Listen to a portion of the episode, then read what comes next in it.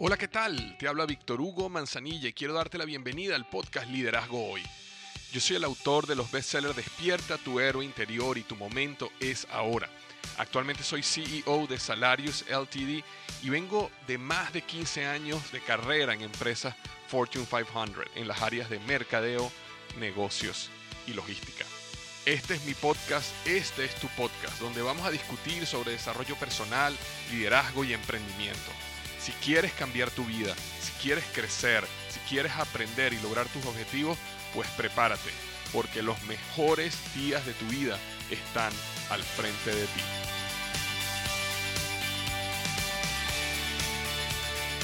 Hola, ¿qué tal? Bienvenido al episodio número 227 del podcast Liderazgo Hoy. Hoy vamos a estar hablando sobre el miedo, enemigo silencioso que te mantiene atado, atada a la mediocridad y tres consejos para superarlo. Repito, el miedo, enemigo silencioso que te mantiene atado o atada a la mediocridad y tres consejos para superarlo. Estas últimas dos semanas estuve eh, inmerso en la semana del Expertpreneur y bueno, si no fuiste parte de esa semana, eh, quería decirte que te perdiste una semana magnífica. Tuvimos miles de personas, más de 7.500 personas formaron parte de la semana del Expertpreneur y fue una semana donde estuvimos aprendiendo sobre emprendimiento.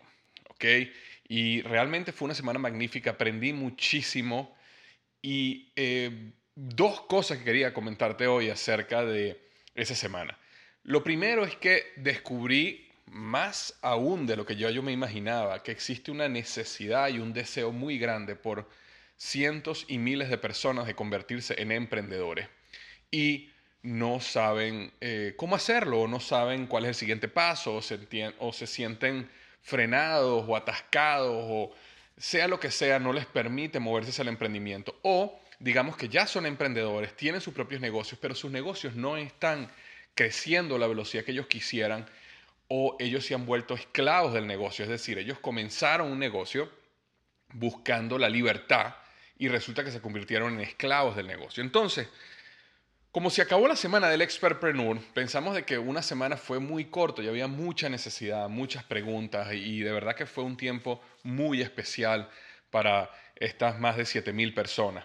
Entonces decidimos crear un nuevo canal de YouTube donde vamos semanalmente o voy semanalmente a dar una clase en vivo sobre emprendimiento.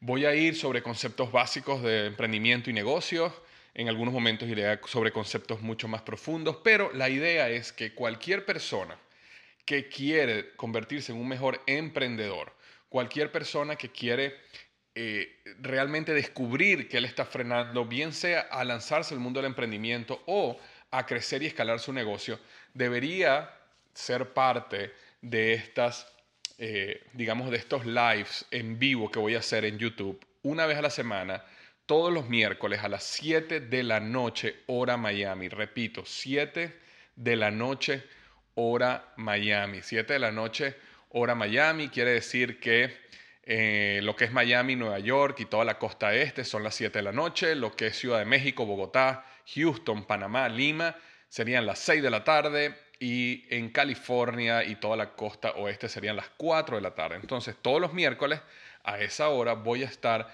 con este nuevo programa de YouTube que se llama Emprendedor Hoy. Así como mi blog se llama Liderazgo Hoy y este podcast se llama Liderazgo Hoy, bueno, esta nueva iniciativa se va a llamar Emprendedor Hoy y te puedes registrar gratuitamente en emprendedorhoy.com. Repito, www.emprendedorhoy.com. Esto va a ser un show todas las semanas en vivo donde vamos a aprender.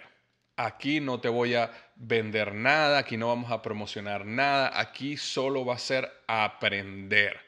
Entonces te invito a que una vez le pongas pausa al podcast y vayas a emprendedorhoy.com y te registres gratuitamente para que por correo electrónico te invitemos antes de cada una de las sesiones en vivo y puedas participar. Repito, si eres una persona que está interesada en emprender o tienes un negocio, pero el negocio no está creciendo como tú quisieras o te has vuelto vuelto esclavo, esclava del negocio, Entonces te invito a que vayas a emprendedorhoy.com, te registres gratuitamente y reserves en tu calendario los miércoles a las 7 de la noche, hora Miami, Nueva York, 6 de la tarde, Ciudad de México, Bogotá, Panamá, Lima, Houston y 4 de la tarde, California, los miércoles para eh, aprender totalmente gratis sobre emprendimiento. Entonces, eso fue una de las cosas que aprendí en esta semana Expertpreneur y por eso justamente decidimos lanzar esta iniciativa.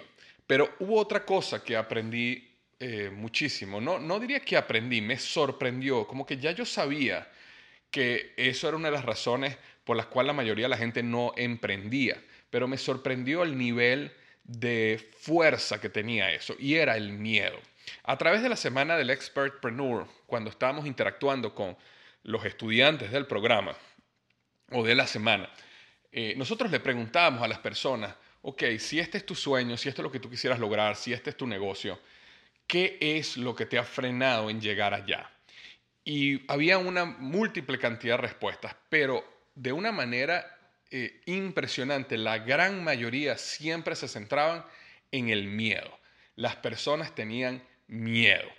Y yo he hablado muchísimo sobre el miedo aquí en el podcast y de hecho en mi libro Despierta tu héroe interior yo dedico un capítulo completo a lo que tiene que ver con el miedo. Sin embargo, hoy quería conversar contigo y darte seis, perdón, tres, no seis, tres, tres consejos que te va a permitir superar el miedo.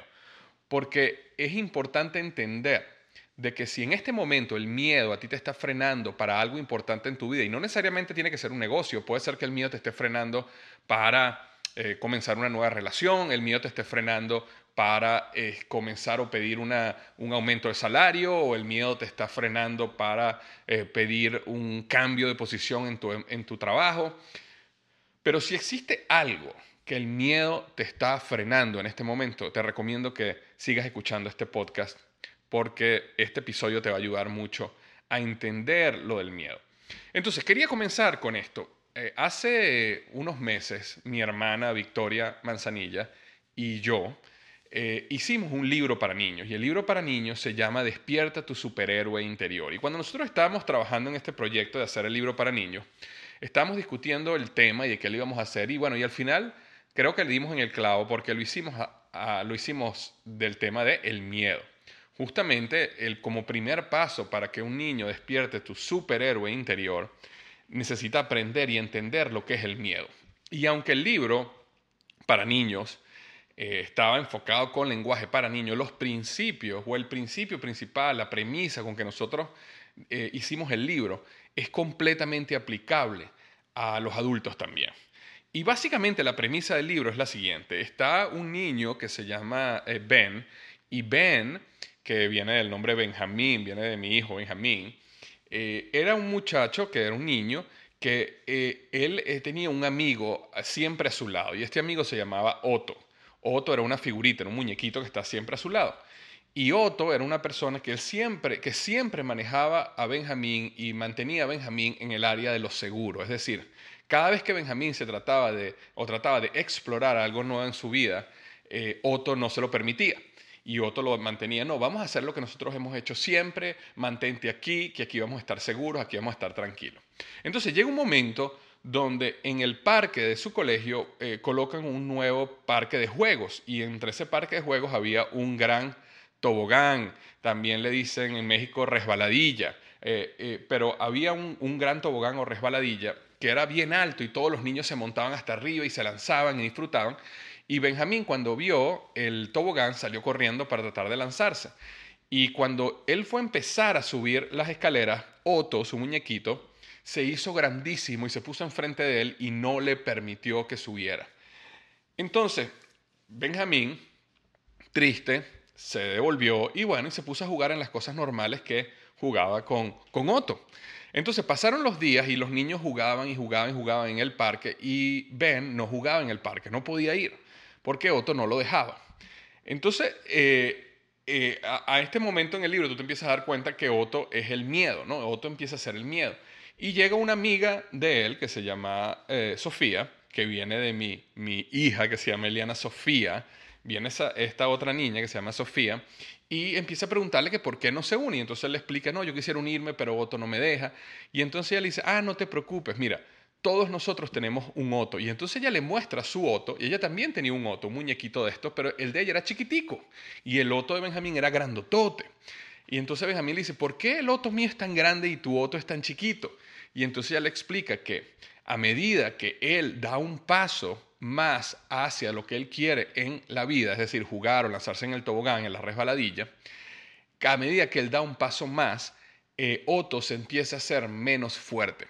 Y mientras él no se atreve, Otto se hace más fuerte. Entonces, bueno, el final del libro es un momento bien bonito porque él empieza a tratar de subir el tobogán y Otto no lo quiere dejar, pero a medida que él da un paso más, Otto pierde fuerza y a medida que él llega arriba, ya Otto ni siquiera puede hablar y después él se lanza y cuando él se lanza, bueno, aprende y disfruta la aventura de lo que era lanzarse por el tobogán o la resbaladilla.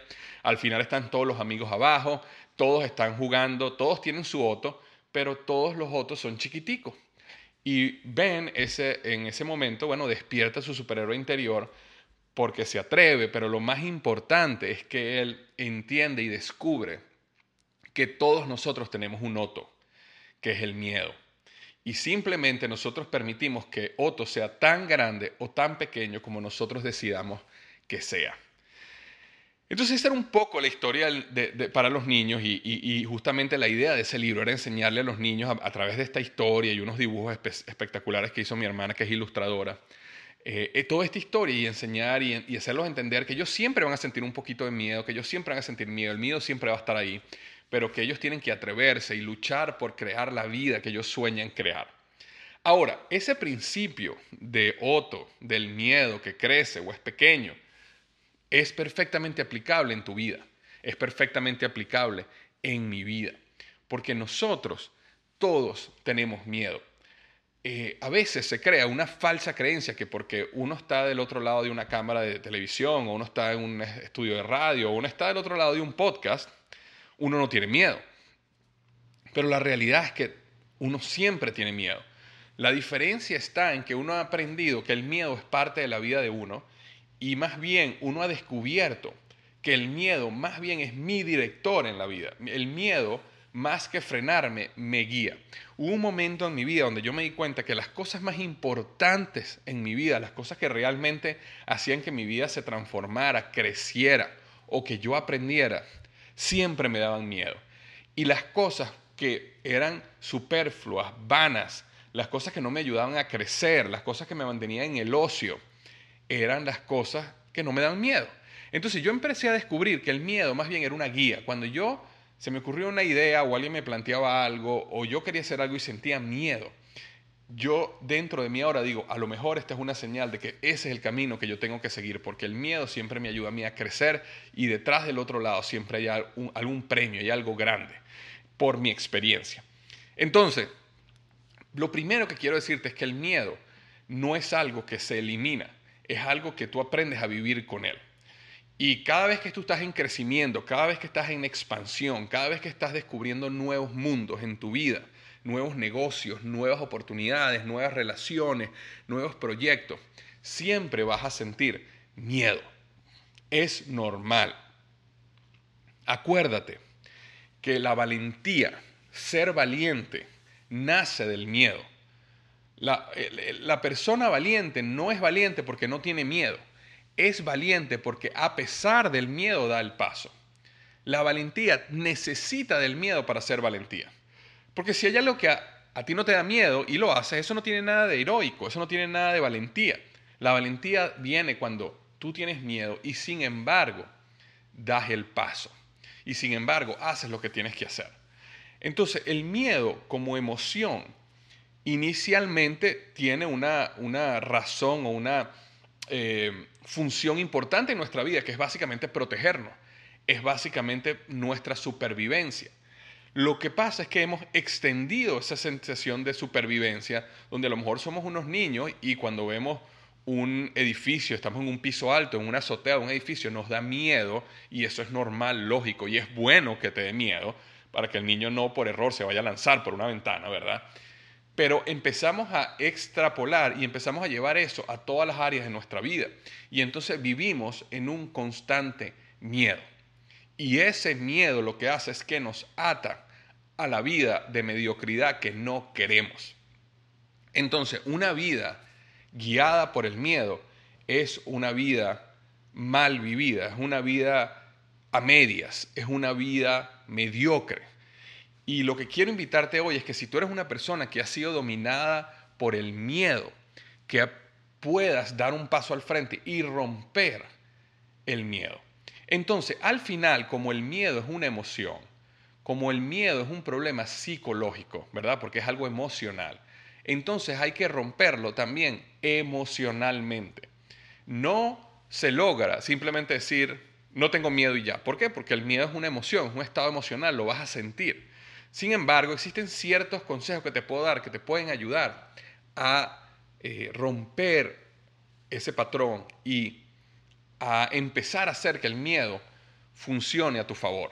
Entonces, la primero que yo me hago, como primer consejo que te quiero dar es, me hago la pregunta, ¿qué pasa si sí funciona?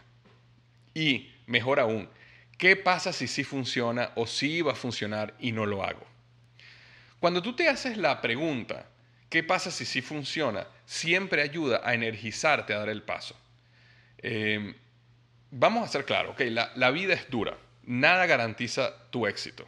Es más, cuando tú empiezas un proyecto existe más posibilidad de fracasar que de tener éxito. Sin embargo, si tú enfocas tu mente en la posibilidad de la victoria, ese proceso de enfocarte en qué pasa si sí funciona, empieza a desarrollar a tu subconsciente, empieza a buscar opciones, caminos, maneras de que las cosas pueden funcionar para ti. Y por supuesto, el miedo cada vez se hace menos fuerte. ¿Por qué? Porque tu subconsciente está trabajando a tu favor. Ahora, cuando tú te haces la pregunta, ¿qué pasa si sí va a funcionar y no lo hago? Imagínate que tú quieres comenzar una relación. Digamos que en la oficina te sientes atraído o atraída por una persona en tu trabajo y tú quieres comenzar la, quisieras conversar o comenzar una relación, pero te da miedo. Te da miedo hablar con él o te da miedo hablar con ella. Entonces, imagínate que tú te hagas la pregunta, ¿qué pasa si sí va a funcionar? ¿Qué pasa si esa persona, esta persona sí va a corresponder mi amor? Pero como yo no me atrevo, no lo hago. Entonces, cuando tú cambias esa perspectiva, en ese momento empiezas a sentir un miedo diferente. Ya no es el miedo al fracaso, ya no es el miedo a que ¿Qué pasa si voy y hablo con él o con ella y me dice que no? Ahora es el miedo al arrepentimiento. ¿Qué pasa si esto iba a ser una maravilla? ¿Qué pasa si esto iba a ser la mujer o el hombre de mi vida? ¿Qué pasa si esto iba a ser la pareja con que yo iba a poder desarrollar el futuro, iba a tener una vida muy feliz y no doy el paso por miedo? Entonces empieza ahora un miedo al arrepentimiento. Y el miedo al arrepentimiento es mucho más poderoso que el miedo al fracaso, porque el dolor del fracaso pasa. El dolor del fracaso puede durar un día, dos días, tres días, una semana. Una persona que tú vayas y le digas, oye, me encantaría salir contigo, me encantaría tomarme un café contigo y te dice que no, bueno, ese dolor te puede durar un día, dos días, una semana máximo, pero luego se acaba. El dolor del arrepentimiento dura toda la vida. Imagínate que tú quisieras comenzar un negocio y te da miedo comenzar el negocio. Digamos que tú comienzas el negocio y fracasas. Bueno, el dolor de ese fracaso va a durar nuevamente semanas, meses, quizás un año. Pero el dolor del arrepentimiento dura toda la vida. Toda tu vida te vas a preguntar, ¿qué hubiera sido en mi vida si yo hubiera dado ese paso? ¿Qué hubiera sido en mi vida si yo hubiera comenzado ese negocio? ¿Qué hubiera sido mi vida si me lo hubiera declarado a él o a ella mi amor? ¿Qué hubiera sido mi vida si hubiera hecho este viaje? ¿Qué hubiera sido mi vida si, le hubiera, si me hubiera cambiado de esta carrera a esta otra carrera que yo siempre soñé eh, comenzar. Y ese dolor del arrepentimiento es un dolor que no vale la pena, porque es un dolor constante. Entonces, cuando tú te haces la pregunta, ¿qué pasa si sí va a funcionar y no lo hago? Empiezas a voltear el miedo a tu favor. Y ahora el miedo funciona para ti. ¿Por qué? Porque tú no quieres arrepentirte. Es preferible intentar y fracasar que nunca haberlo intentado, porque cuando nunca lo has intentado, no sabes que hubiera sido sí. Y eso es súper importante. Entonces, como primer consejo hoy que te quiero dar es, me hago la pregunta, ¿qué pasa si sí? ¿Y qué pasa si sí va a funcionar y no lo hago? La segunda pregunta o el segundo consejo que te quiero dar es, me hago la pregunta, ¿qué pasa si no? ¿Qué pasa si no funciona? Y esta es una pregunta importante, no para entrar en un plan de negativismo y un plan de pesimismo, no, no es para eso. Es simplemente para que empieces a pensar cuáles son los planes alternativos de acción que puedes hacer si las cosas no salen como tú pensabas. Digamos que tú quieres comenzar un negocio. ¿Qué pasa si el negocio no funciona? Bueno, eso te va a llevar a tomar ciertas decisiones que te pueden proteger en el futuro. En el mundo de, digamos, el desarrollo personal y la motivación, existe una frase que muchos han dicho y personas muy famosas han dicho, que es, este, yo no tenía plan B, yo solo tenía plan A. Yo quemé las barcas y di todo por el todo. Y esa es una frase muy bonita, esa es una frase muy inspiradora, esa es una frase que a algunas personas le ha funcionado, no voy a decir que no, pero no es una frase que la mayoría de las personas debería adoptar.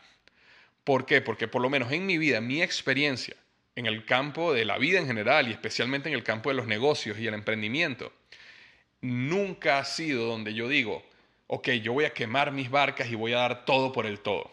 Nunca ha sido así. Ahora, hay personas que le funciona así y me parece bien. Ahora, yo siempre he sido más del que, ok, yo quiero hacer este proyecto, ¿cómo puedo analizar qué puede salir mal y cómo puedo prepararme si algo sale mal? Entonces, cuando tú vas a comenzar un negocio, ¿cómo tú te puedes preparar si algo sale mal? Bueno, a lo mejor puedes tener un trabajo en paralelo. A lo mejor puedes tener un trabajo medio tiempo en paralelo. A lo mejor puedes tener un trabajo donde trabajas los fines de semana en paralelo. A lo mejor puede ser que ahorres una cantidad de dinero y la tengas en una cuenta bancaria en caso que el negocio no crezca tan rápido como tú querías. A lo mejor tú puedes agarrar y tú puedes conversar con tus proveedores y hacer un tipo de negociación donde si, si el inventario no se vende se lo puedes devolver.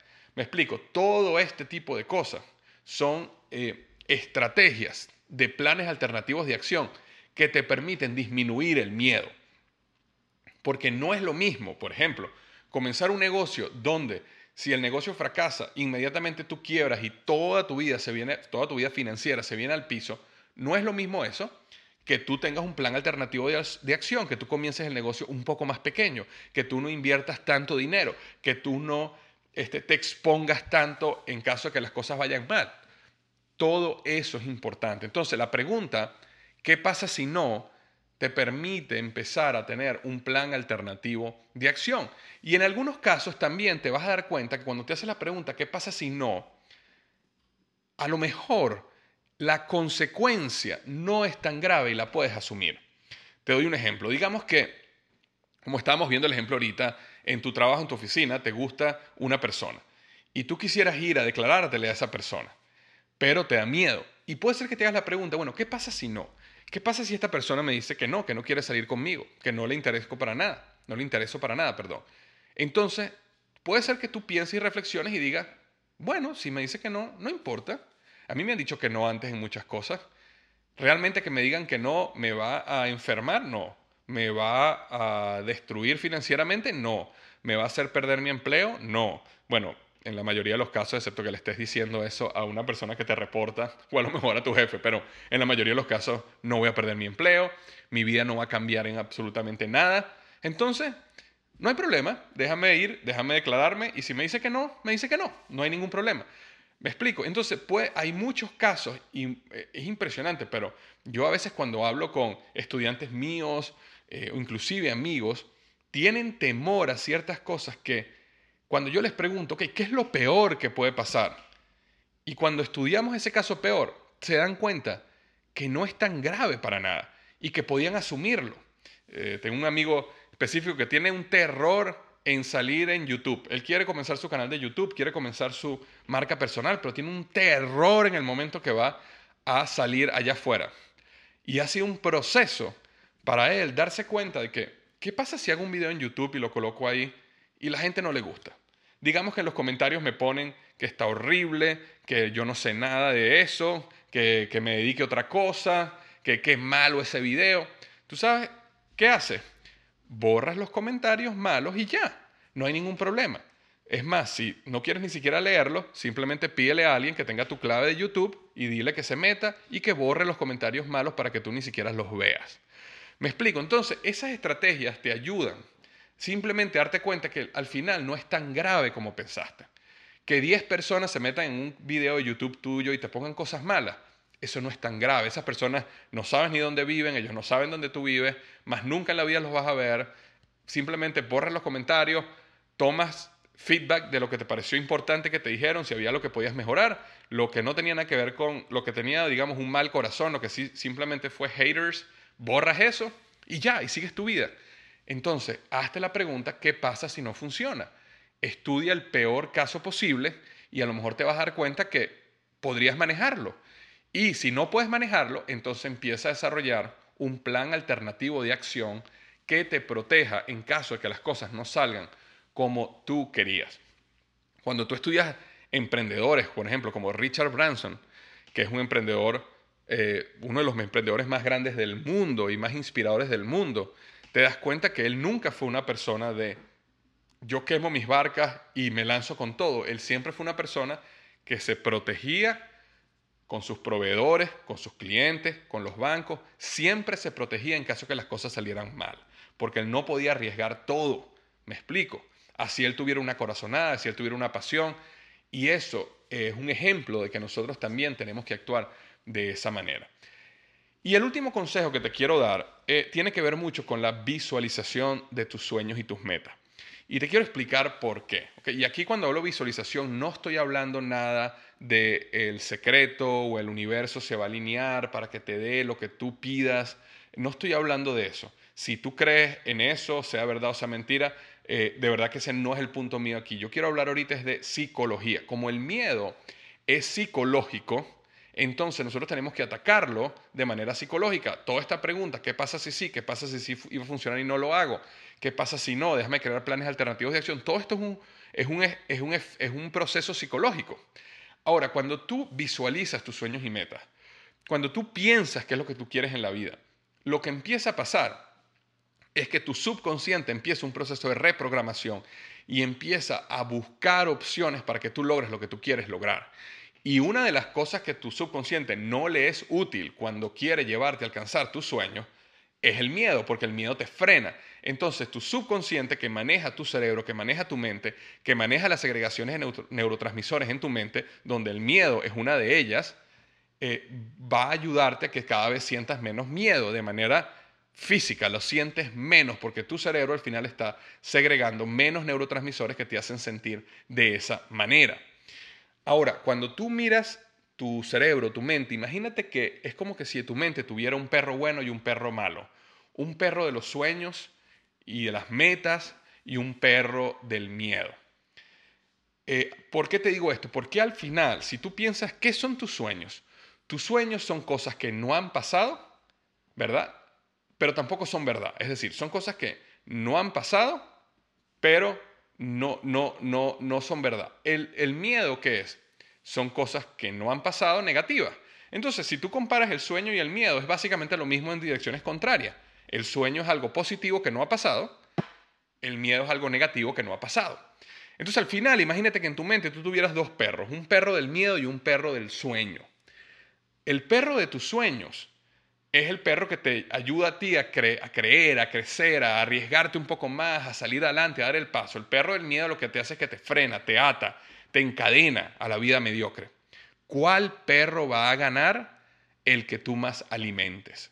Entonces, si tú alimentas al perro del miedo, ¿cómo tú alimentas al perro del miedo? Asociándote con personas que están tan mal como tú. Asociándote con personas que te dicen que tú no sirves o que eso no sirve o que no vas a poder o que, bájate de esa nube, este, viendo noticias negativas todo el tiempo, asociándote con personas que están diciendo que todo el tiempo el mundo se está acabando, que esto no tiene futuro, que esto es horrible, que esto va para peor cada vez. Eso, eso es comida del perro del miedo.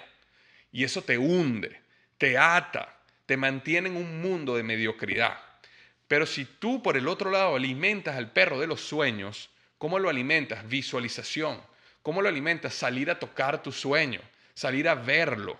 ¿Cómo lo alimentas? Asociándote con personas que te digan que es posible, personas que creen en ti, personas que no están inmersas en la noticia, en el negativismo y en el chisme, sino personas que están inmersas en crecimiento, en desarrollo, en, en, pueden ser emprendedores, personas que ven el futuro con optimismo.